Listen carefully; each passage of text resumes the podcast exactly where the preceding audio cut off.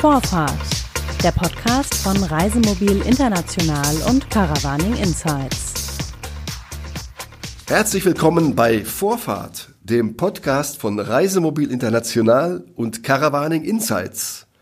Mir zugeschaltet aus dem Pitztal heute in Tirol ist Ernst Partl.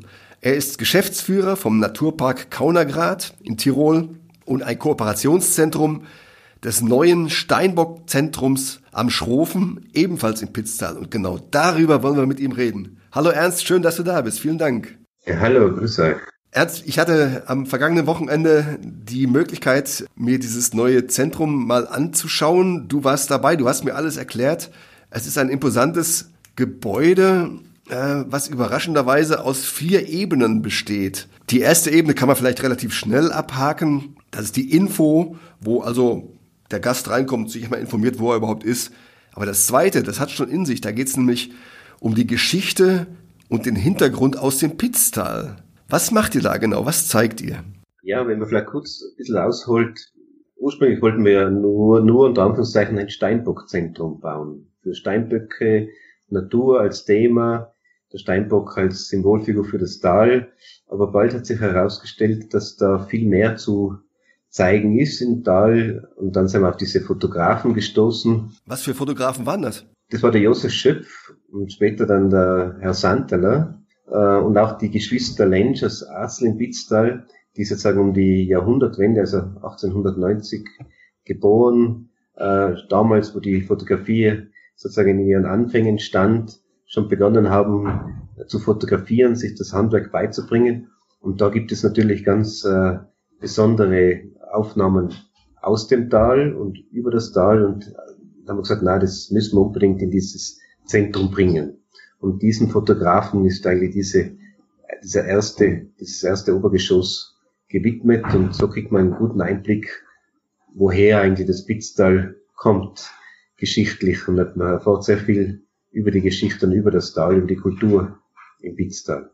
Aber wie hängt denn das zusammen dann mit den, äh, mit den Steinböcken, in die es ja, um die es ja originär geht in diesem Zentrum? Ja gut, so direkt zusammenhängt es nicht. Man braucht das keinen Zusammenhang konstruieren, wo keiner ist, außer dass diese, dass die Menschen im Tal mit den Steinböcken ihren Lebensraum teilen, so in unterschiedlichen Etagen.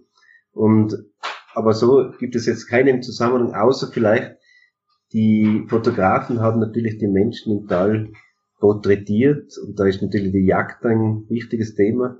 Auch das Thema Wilderei ist da natürlich immer wieder im Raum. Und gerade dieser Josef Schöpf hat es äh, hervorragend äh, verstanden, die Menschen so darzustellen, wie sie sind, nicht gekünstelt, nicht irgendwie, äh, wie es oft bei Fotografien dann der Fall ist, dass die Menschen sich verstecken hinter einer Fassade. Na, er hat es geschafft, sie sozusagen wirklich zu porträtieren, wie sie sind und auch interessante Themen rund um die Jagd sozusagen äh, auf Celluloid. Damals ja nur nicht Celluloid, sondern Daguerreotypien oder später halt diese Schwarz-Weiß-Fotografie auf Glasplatten, dass man das dann festhält. Das sind natürlich wichtige Zeitzeugen.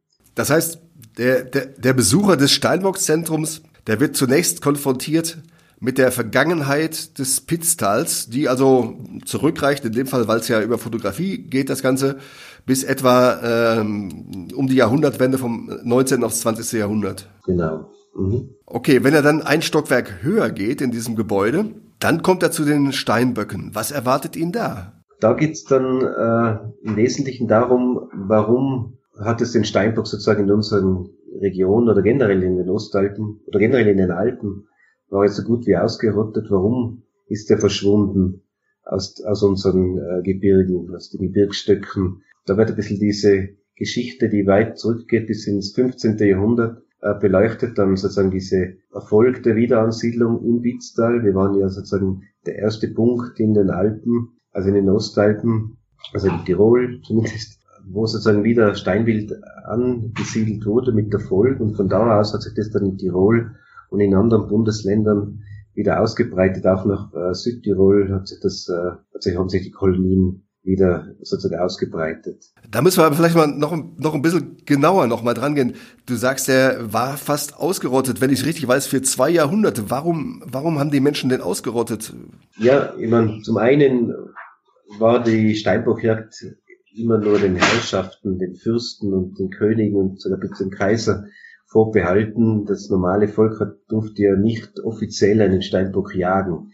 Und vielleicht muss man auch dazu äh, sagen, dass die Dichte an Steinböcken im 15. Jahrhundert, 16. Jahrhundert nie diese Dimension erreicht hat, wie wir sie heute in den Alpen kennen. Kann man das mit, mit Zahlen so sagen, wie viel damals so gelebt haben in Steinböcke in den Alpen oder auch bei euch im Tal? Ja, bei uns im Tal kann man das eher sagen. Also es gibt Schriften, wonach im Bitzdale, wie man das damals genannt hat, sozusagen 50 Tiere, 60 Tiere äh, beheimatet waren. Das steht in dieser Schrift vom Kaiser Maximilian.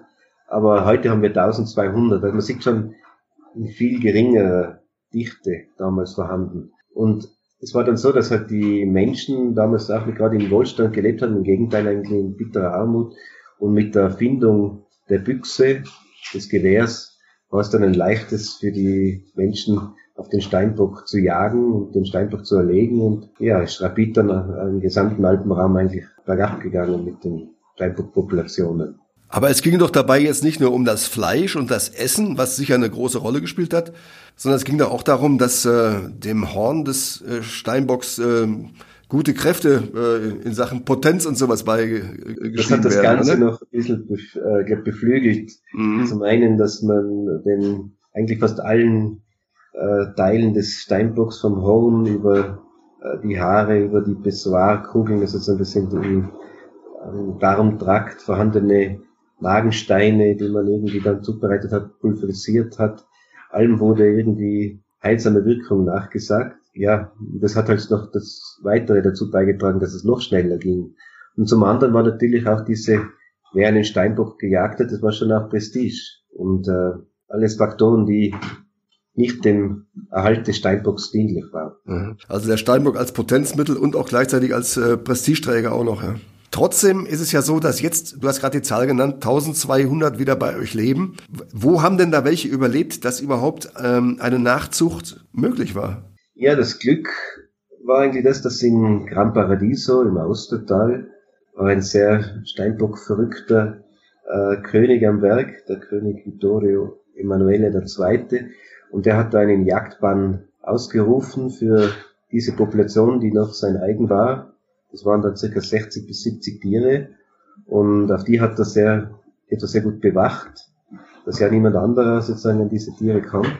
Aber mit dem Laufe der Zeit, das ist dann Ende des, Ende des 19. Jahrhunderts, ist dann das Begehr aus dem Norden dann doch, aus der Schweiz, sehr stark geworden und dann hat man äh, versucht, Tiere aus dem Gran Paradies über die Grenze zu schmuggeln. Das ist auch gelungen. Scheinbar, so wurde mir gesagt, ist das aber bis zum Bundesrat, vom Bundesrat der, der Schweiz abgesegnet gewesen, diese Aktionen. Und so hat sich dann dieses äh, Steinwild dann auch wieder in Graubünden ausgebreitet, erholt und von dort haben wir dann unsere Tiere 1953 bekommen. Das heißt, ihr habt sechs, wenn ich richtig weiß, sechs Steinböcke bekommen. Das Pitztal hat sechs Steinböcke bekommen, 1956 oder 53. Und heute haben wir in Bitzdal circa, wenn man den Geigen kam und den Kauner gerade zusammen, hat man vielleicht 600 Tiere und insgesamt haben wir 1200 in, gesamten, in der gesamten Region, der Topak-Region. Und die gehen zurück auf diese sechs, die ihr hattet? Ja, so kann man sagen. Eigentlich kann man sagen, dass die alle aus dem Gran Paradiso von der Abstimmung her auf dies zurückzuführen sind. Wie ist das denn mit dem Genpool? Ich meine, das sieht ein bisschen nach Inzucht aus, ne? ja, das schaut sehr nach Inzucht aus.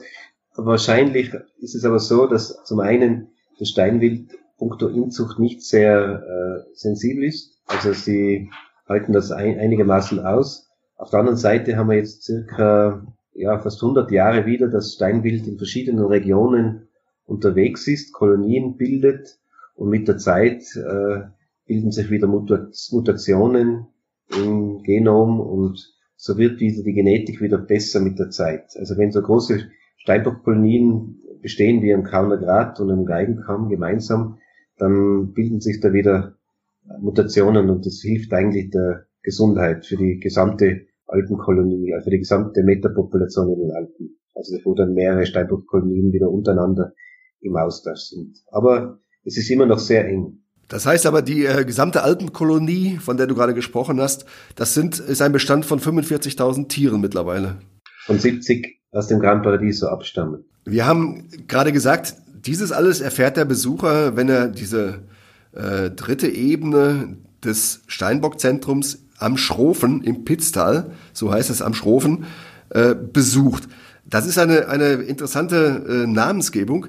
Am Schrofen bedeutet so viel wie am Fels etwa. Und entsprechend ähm, sieht auch das Gebäude aus. Also das wirkt ja wie ein, ja, wie ein senkrechter, großer, dunkler Felsen, der da am Hang steht. So ist es.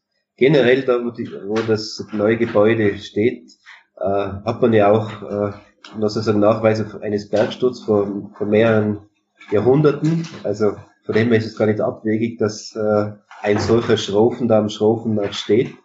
Äh, ist dann auch bewusst gewählt worden, dass man einen rötlichen Felsen als sozusagen in Anlehnung sozusagen als Architektur versucht hat umzusetzen und ich finde, den Architekten ist das hervorragend gelungen. Ja, aber da kommt ja noch dazu, dass sie sogar noch den Schrofenhof, das ist der älteste Hof im Pitztal, der auf das Jahr 1265 zurückgeht, in dieses Ensemble integriert. Das machen sie mit einem besonderen Kniff, indem sie an einer Stelle in diesem neuen Gebäude ein sehr großes Fenster eingebaut haben, durch das man das alte dann sieht.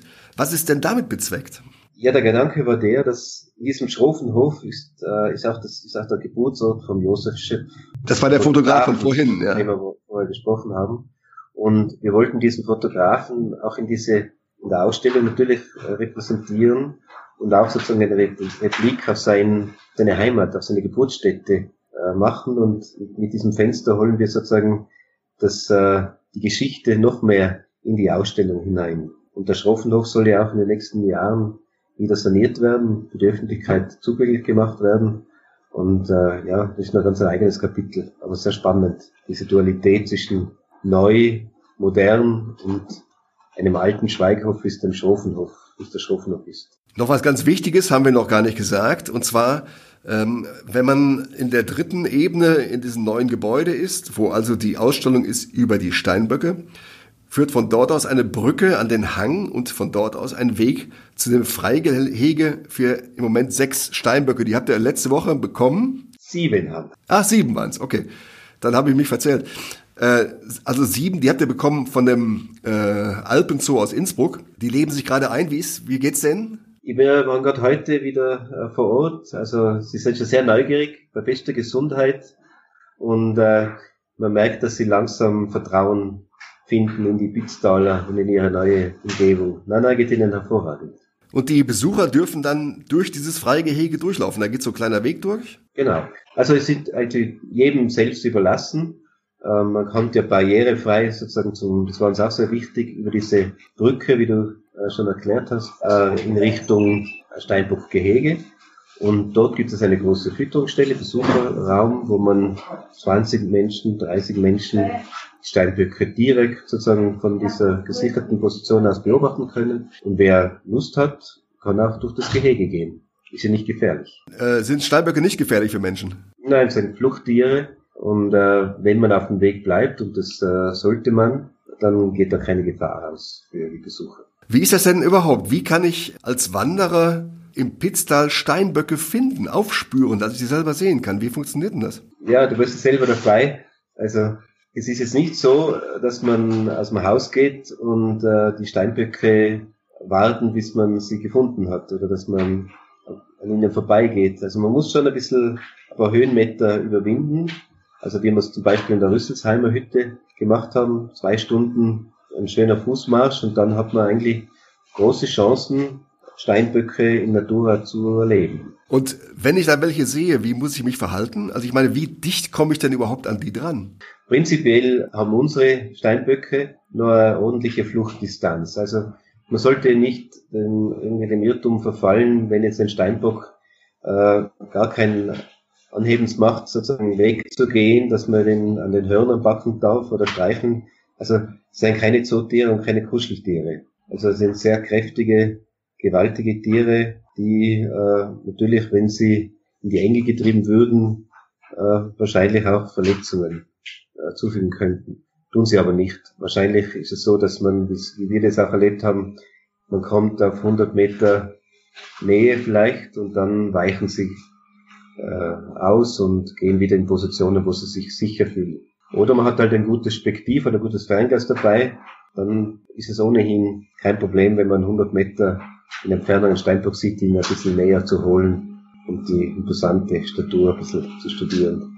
Ja, man muss ein bisschen was zu der Größe sagen. Also ein Steinbock-Männchen kann äh, bis zu 1,80 Meter lang werden und über 100 Kilo wiegen. Das ist ja ein ganz schöner Johnny dann, ne? Ja, ja, ja. Also 1,80 Meter ist vielleicht ein bisschen, also mit allem drum und dran, ist dann schon sehr ein großer äh, Steinbock. Also die Steinböcke werden ja bis zu 20 Jahre alt und äh, ja, bis zu 100 Kilo schwer. Gerade bei den Steinböcken ist halt so wirklich der Steinbock das große Tier. Die Geißen selber äh, sind ja eher kleiner. Wie komme ich denn jetzt als Reisemobilist im Pitztal in den Genuss, Steinböcken zu begegnen? Ich, na klar, ich, also der Weg da hoch, das haben wir gerade besprochen, aber ich stehe ja irgendwo. Äh, wie mache ich denn das? Also im Pitztal gibt's ja mehrere, also zwei Möglichkeiten, die sich jetzt da äh, anbieten. Zum einen ist das Mountain Camp in Jerzens zu erwähnen, wo man Stellplätze hat und alles drum und dran mit Restaurant. Aber auch am Gletscherparkplatz kann man äh, sich aufstellen. Beim Gletscher Express oben in Mandarfen oder bei Mandarfen. Und Gletscher Express, genau. Von da aus ist eigentlich nicht mehr weit äh, zu den Wanderparkplätzen, die es ja relativ häufig gibt im, im, im Pitztal. Man kann auch mit dem öffentlichen, mit dem Bus dann weiterfahren. Ja, und von dort aus geht's meistens eineinhalb, zwei Stunden hinauf bis zu den Almen und dann auf die Tiefentalalm, auf die Neuburgalm oder wenn man die Geigenkammseite nimmt, jetzt auf die Rüsselsheimer, wo wir waren, ja, also da kann man wunderschöne Touren machen und äh, die Wahrscheinlichkeit, dass man Steinbock oder Gemsen sieht, ist gar nicht gering. So, was muss dann der Wanderer, also auch der Reisemobilist, dabei haben, damit er Steinböcke vernünftig beobachten kann? Zuerst einmal bei uns ist immer wichtig, gute Kleidung, gute Bergschuhe, das ist einmal ganz, ganz vernünftig. Gute Wanderbekleidung, ein Regenschutz im Sommer ist auch nie verkehrt, weil kommt doch, auch wenn es warm wird, dann relativ auch wieder schnell auch wieder Gewitter aufziehen. Ja, und es kann kalt werden, es geht ja bis auf zweieinhalbtausend Meter auch hoch. Ne? Also, genau, das darf man nicht mhm. unterschätzen. Also lieber äh, was mehr im Rucksack wie zu wenig. Natürlich ein Fernglas, ein gutes Fernglas ist dann auch immer von Vorteil. Ein Spektiv braucht man jetzt nicht unbedingt, aber wenn jemand einen guten Fotoapparat hat mit einem guten Teleobjektiv für das Foto zu Hause und jemand noch entsprechend gebaut ist, dass er das Spektiv oder das gute, den guten Fotoapparat dann auch hinauftragen will, ja, ist auch zu empfehlen. Also es sind ja, bleibende Eindrücke, die man da gewinnt. Und vielleicht doch dazu auch eine ganz gute Wanderkarte, falls man doch mal vom Weg abgeht, um irgendwas zu beobachten, dass man einfach wieder zurückfindet. Das ja, das ist, das ist immer von Vorteil. Wobei bei uns im Gebirge ist es da nicht so schwer. Wenn man ins Tal will, muss man, und man hat einen Wanderweg und man geht abwärts, dann kommt man irgendwann einmal im Tal an. Irgendwann, ja. Das ist gar nicht schlecht, wenn man dann wieder unten ist, denn dann kann man das neue Steinbock-Zentrum am Schrofen im Pitztal in der Gemeinde St. Leonhard besuchen. Das eröffnet am 17. Juli 2020, also in ein paar Tagen. Wie weit seid ihr gerade mit der Vorbereitung? Fragen nicht, Klaus-Georg. Nein, wir sind schon sehr, sehr weit, natürlich. Was heißt, äh, könnte man das nicht halten, aber wie, wie es immer ist, also die Eröffnung naht und man haben alle Hände voll zu tun, aber wir sind guter Dinge, dass wir das bis zum 17. um 9.30 Uhr ist ja die Pressekonferenz und die offizielle, jetzt die offizielle Eröffnung wird dann im September sein, aber die erste Eröffnung mit dem Landeshauptmann und seiner Stellvertreterin, sind wir natürlich schon ein bisschen nervös, aber wird sich alles ausgehen. Dann wünschen wir dir und dem Steinbock-Zentrum am Schrofen im Pitztal sehr viel Erfolg, alles Gute, einen gelungenen Start am Eröffnungstag, dem 17. Juli 2020 und auch dann ab September, wenn die äh, Touristen auch reinströmen können.